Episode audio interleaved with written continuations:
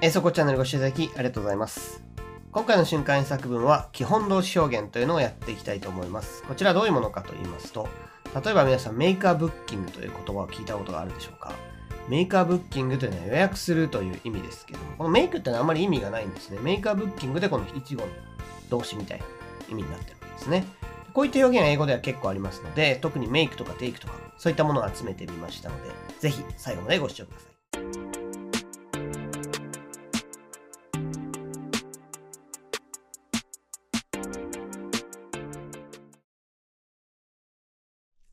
ー最初の状況ですが、こちらは会議中と思ってください。会議中に休憩が入ることがありますね。その時の一言です。文章はこちらです。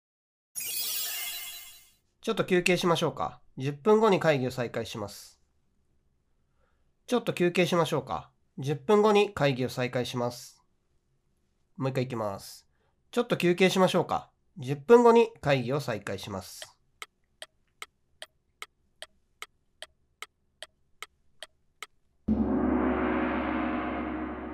回答例見てみましょう。Let's take a break. Please come back in 10 minutes. Let's take a break. Please come back in 10 minutes. ポイントを見てみましょう。今回この基本動詞ですね。例えば今回の take a break。これで休憩するという意味なんですね。take はあんまりこう取るとかね、そういう意味はなくて、take a break で一語の動詞みたいな感じなんですけども、こういった動詞が結構英語だと多いですね。で、今回の take a break 以外に take a break, take a rest, take a holiday など休み系は全部ね、take と使いますので、これセットで覚えておくといいと思います。それから再開するという言葉ですね。直訳すると resume っていうのがあるんですけども、resume っていうのはまあやや硬いのもあって、まあ、僕もこういう状況ですね。会議で、じゃあ休憩しましょうみたいな状況、何度か出くわしたことあるんですけど、まあその時の状況を考えてみたら、まあ resume というより、まあ come back in 10 minutes っていう方が多い、多かった気がするので、なので今回こういう例文にしましたけども、まあ resume っていうのを使ってもいいと思います。それから in というのは、えー何々後にという意味がありますね。after っていうのはこれをやってその次これっていうのは順番を説明したい時には使うんですけども、こう時間が何分後とか、そういう時にはね、in を使いますね。覚えておくといいと思います。次行ってみましょう。次は病院とかクリニックの話ですね。あの予約制のクリニックなんかも多いですけど、そういうまあ予約制のクリニックと思ってください。文章はこちらです。診察を受けたい方は、先にお電話で予約をお願いいたします。診察を受けたい方は、先にお電話で予約をお願いいたします。もう一回いきます。診察を受けたい方は、先にお電話で予約をお願いいたします。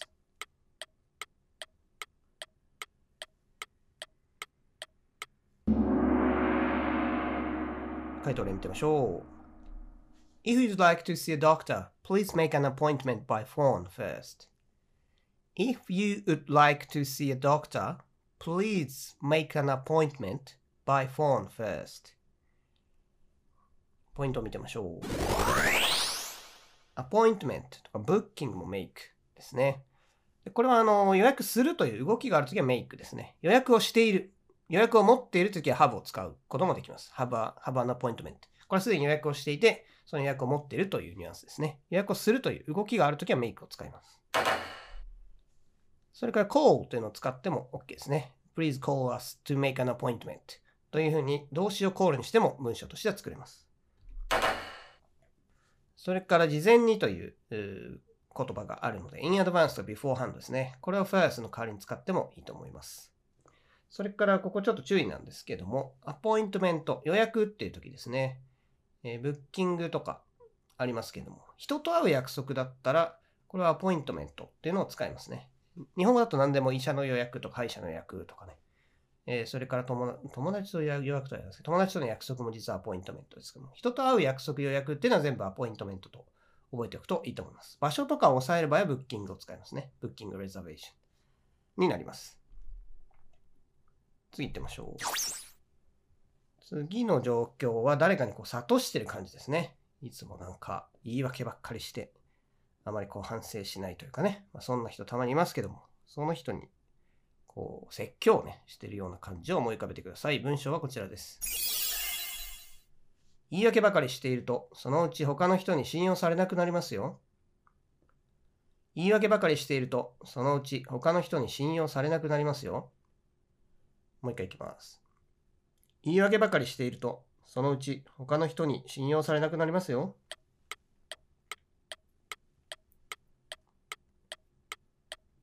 タイトル見てみましょう。If you make an excuse every time, you will lose trust. If you make an excuse every time, you will lose trust. ポイントを見てみましょう。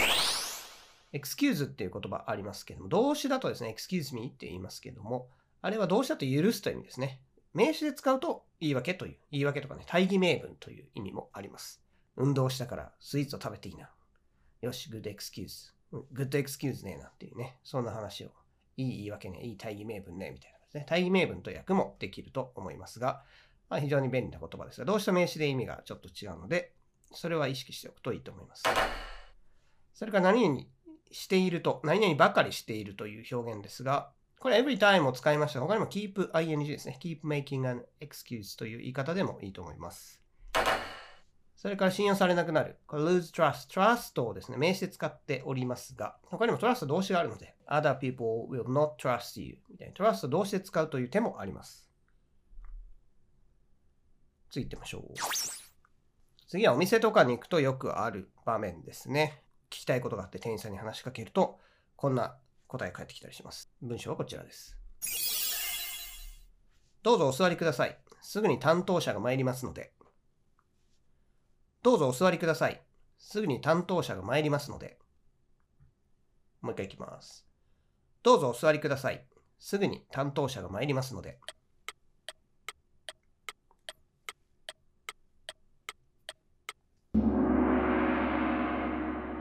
タイトル見てみましょう。Please take a seat. One of our staff will be with you shortly.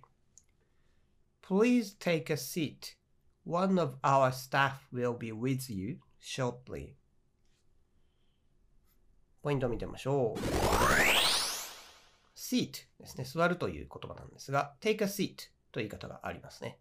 これは take ということです。seat は他にもね、have a seat という言い方もありますし、grab a seat グラップシート、例えば大学で授業を受けてて、誰か遅れてきた人がいて、先生が、ああ、please take a seat みたいなことを言うんですけど、その時に grab a seat っていう人も結構いましたね。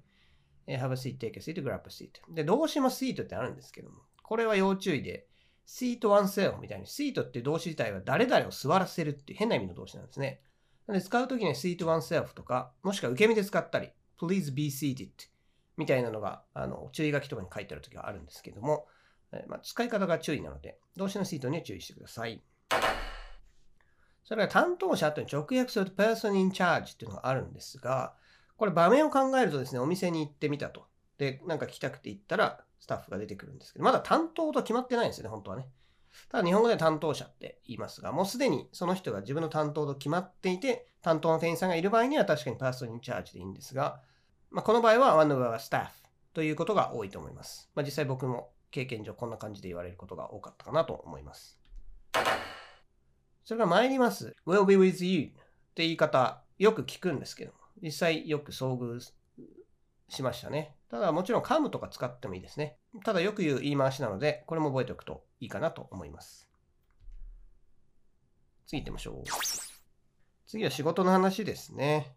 例えばお客さんとかと話してて、なんかこれやってもらえませんか？なんて頼まれて、うーん、ちょっと待ってください。私じゃ決められないんでみたいな場面があると思うんですが、そういうのを想像してください。文章はこちらです。私には何も決定権がないので、上司に相談させてください。私には何も決定権がないので、上司に相談させてください。もう一回いきます。私には何も決定権がないので、上司に相談させてください。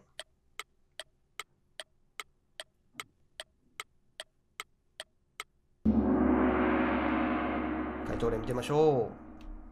I have no right to make a decision, so let me check with my boss. I have no right to make a decision, so let me check with my boss. ポイントを見てみましょう。right というのは権利という意味ですが、これよく後ろに不定詞の形容詞がくっついてきますね。不定詞がくっついて何々権とかね。right to sell the product 製品を売る権利、製品の販売権とかですね、なんとか権っていうのが出てきたら、ライトを思い浮かべて、後ろに to 不定つけるね、なんとか権っていう単語が作れます。それから make a decision。これ決定を下すという意味なんですけども、これ非常によく使うので、decision making というね、単語もできてますね。これ1語で。decision。で、ダッシュメイキング。これで1語にしてるわけですね。decision making skill とかね、えー、決定力とか、判断力みたいな感じで使ったり、decision making process とかね、意思決定手順とか、そういう言葉もあります。それから相談させてください。check with っていうのを使ってますが、これ確認っていう感じですかね。どちらかというと。それから他には talk to でもいいと思います。コンサルトっていうのはどっちかっていうと何かね、プロに相談したりするっていう時に使うイメージなので、どっちか talk to か check with を使うといいと思います。あとこれから何々させてくださいなんていうニュアンスの時は let me がちょうどいいですね。自分がやりたくて許可を求めたい時。そういう時にはですね、let me check with my boss まあ、明愛とかでもいいんですけど、明愛だと一応疑問文の文ね、相手になんか聞いてる感じになっちゃいますけど、させてくださいと、こう言い切りで言いたい場合に let me check。この言い方がいいと思います。次行ってみましょう。次は一般論というか日本語のことわざでもありますけども、案ずるより有無が安し。まあ、考えてないで行動を起こした方がいいよみたいな感じなんですけど、文章はこちらです。頭の中でごちゃごちゃと考えるよりも、まずは行動を起こすことの方が重要です。頭の中でごちゃごちゃと考えるよりも、まずは行動を起こすことの方が重要です。もう一回いきます。頭の中でごちゃごちゃと考えるよりも、まずは行動を起こすことの方が重要です。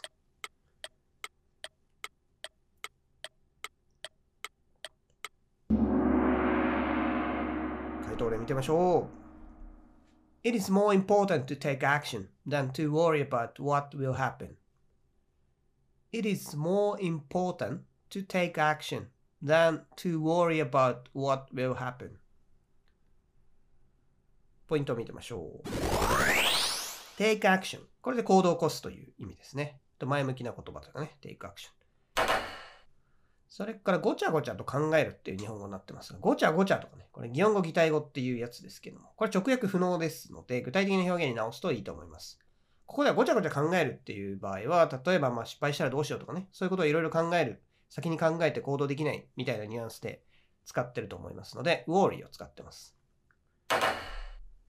他の言い方としては、think about trivial things。think about 何々について考える。trivial、些細なこと。些細なことをいろいろ考えるよりもっていう言い方をしてもいいと思いますが、どちらにせよこのごちゃごちゃというのをね、具体的な表現に直すというところが大事です。次行ってみましょう。次の状況は子供にこんなことを教えてますっていう話ですね。これはよく、なんですかね。子供に教えることとしてはよくあることだと思うんですけども、文章はこちらです。ミスをしたらそれを認めて謝ることが大事だと子供には教えています。ミスをしたらそれを認めて謝ることが大事だと子供には教えています。もう一回いきます。ミスをしたらそれを認めて謝ることが大事だと子供には教えています。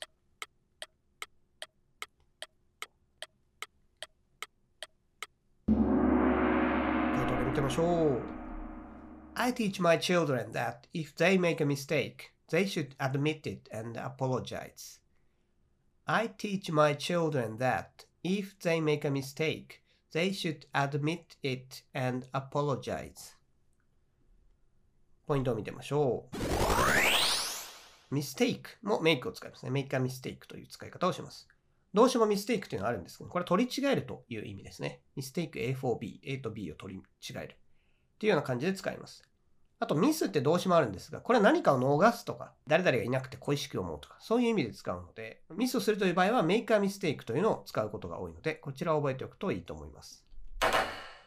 それから認めるっていうのはいろいろ動詞ありますね。働きを認めるとか、何々することを認めるとか、allow とかですね、permit とかいろんな動詞あるんですけど、ミスを認める場合は admit を使いますね。それから apologize 使ってますが、これも実は apology と名詞があり、make an apology。これで謝罪をするという意味もあります。こちらは参考までに。最後行ってみましょう。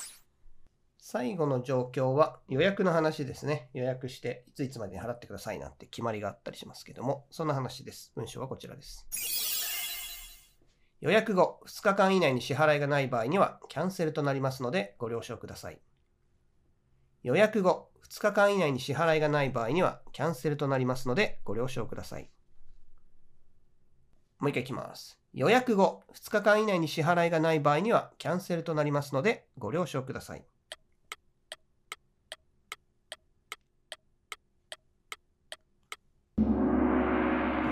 見てみましょう。Please note that your reservation will be cancelled if payment is not made within two days after your reservation. Please note that your reservation will be cancelled if payment is not made within two days after your reservation. ポイントを見てみましょう。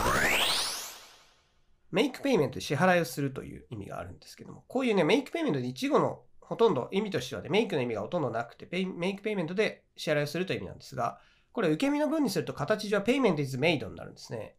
このメイドどっから来たんだと。作られたみたいに訳すと全然訳せないので、これメイクペイメントから来てるということを覚えておかないと、この受け身の文がね、うまく訳せなくなっちゃいますね。受け身には注意してください。それからご了承くださいって please note that ってよく使うんですけど、メールでよく使う文面ですね。なんでメール書く人は覚えておくといいと思います。それから within two days。これ期限をねこ、これこれ以内にって強調して言う場合に使いますね。で、within という前置詞は、ある範囲の中でという意味ですね。反対は beyond、範囲を超えてという意味になります。というわけで、基本動詞表現でした。こちらの基本動詞表現ですね、覚えるコツとしましては、頭の中でうまく整理してグループを作って覚えるということだと思います。例えば、動画の中でも出てきましたが、お休みですね。お休み系は take a break とか take a rest とか言いますけども、お休み系は take。あと、交通機関とかもね、take a train とか言いますね。なので、こう交通機関も take を使う。あと、それから授業を受けるとか、授業系も take を使いますね。なので、take a lesson とか take a training という言い方をするので、こういうふうにね、こうグループを分けて頭の中で整理して覚えていくといいと思います。それではまた次の動画でお会いしましょう。